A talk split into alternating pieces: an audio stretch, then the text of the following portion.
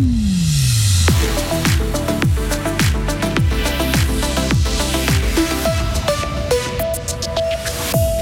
Tina Turner n'est plus. La chanteuse est décédée hier à Zurich.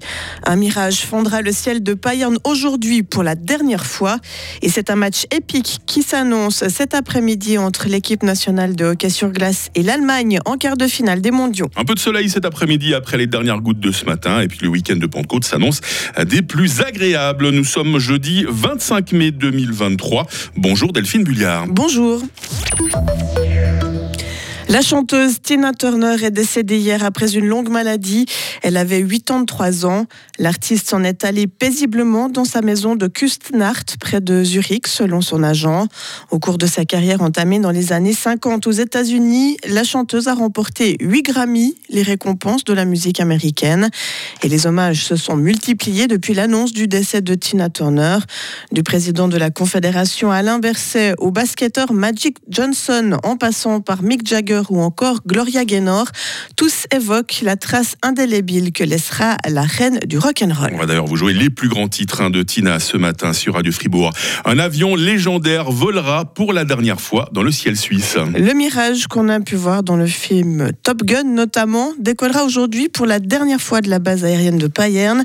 Cet avion mythique a depuis toujours eu de nombreux fans.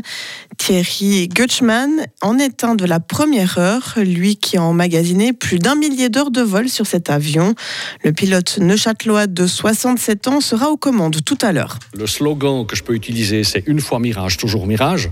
C'est quand même un avion qui a été développé à la fin des années 50, un avion qui à l'époque dépassait toutes les, tous les autres en capacité aérodynamique. Et euh, aujourd'hui encore, beaucoup de gens sont restés très fidèles et très euh, intéressés par le Mirage 3, par sa voilure très particulière en forme de triangle, cette voilure delta. Et je suis assez fier d'avoir pu faire euh, une partie de ma carrière sur cet avion. L'appareil peut atteindre la vitesse de 500 km/h, soit deux fois la vitesse du son, et en altitude, il peut monter jusqu'à 20 km. La police fribourgeoise lance un appel à témoins dans l'affaire des drapeaux arc-en-ciel détruits la semaine passée. Ces drapeaux avaient été hissés sur la place Georges Piton à Fribourg à l'occasion de la journée mondiale contre l'homo, la et la transphobie. Quatre d'entre eux ont été volés par des inconnus qui les ont brûlés, revendiquant leur acte sur les réseaux sociaux.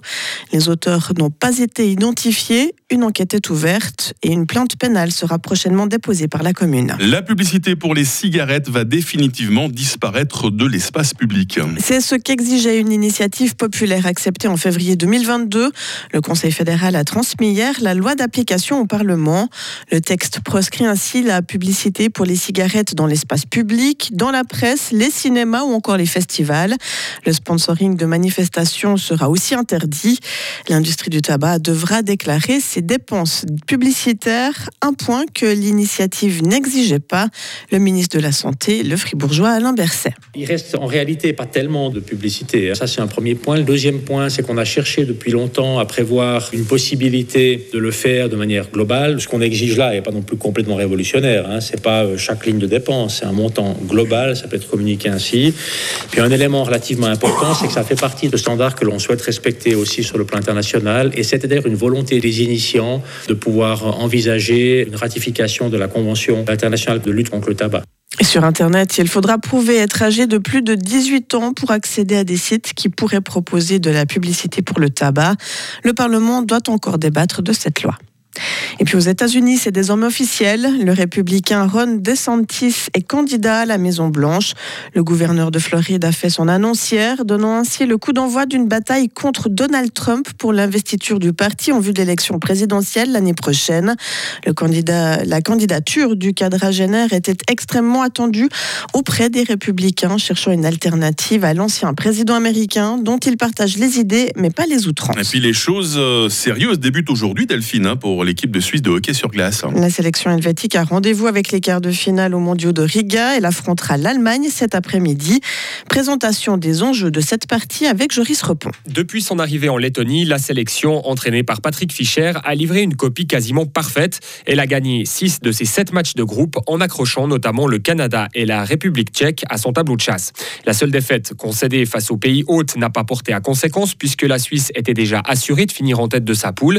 Hier, l'entraînement était facultatif et la plupart des titulaires ont choisi de faire l'impasse afin d'arriver frais pour défier l'Allemagne. Sur le papier, notre pays fait figure de favori et devra assumer cette étiquette. Malgré tout, on ne peut pas s'empêcher de penser à ce qu'il s'était passé il y a deux ans. À Riga, déjà, la Suisse avait été éliminée par ce même adversaire au même stade de la compétition. Mais depuis, de l'eau a coulé sous les ponts et les Helvètes ont gagné en expérience et en maturité. Reste que sur un match à élimination directe, une surprise ne peut pas être Suisse-Allemagne, un quart de finale qui débutera à 15h20. D'ici là, il faudra qu'on ait terminé nos siestes respectives, Delphine. Il ne faut, faut, pas la manquer, cette partie. Ou qu'on l'ait commencé, peut-être. ah non, non, non. Merci, Delphine Bulliard, hein, pour l'actualité. On va se retrouver tout au long de cette matinée avec toute l'équipe dans quelques instants pour lancer la question du jour, une question hommage aujourd'hui. Retrouvez toute l'info sur frappe et frappe.ch.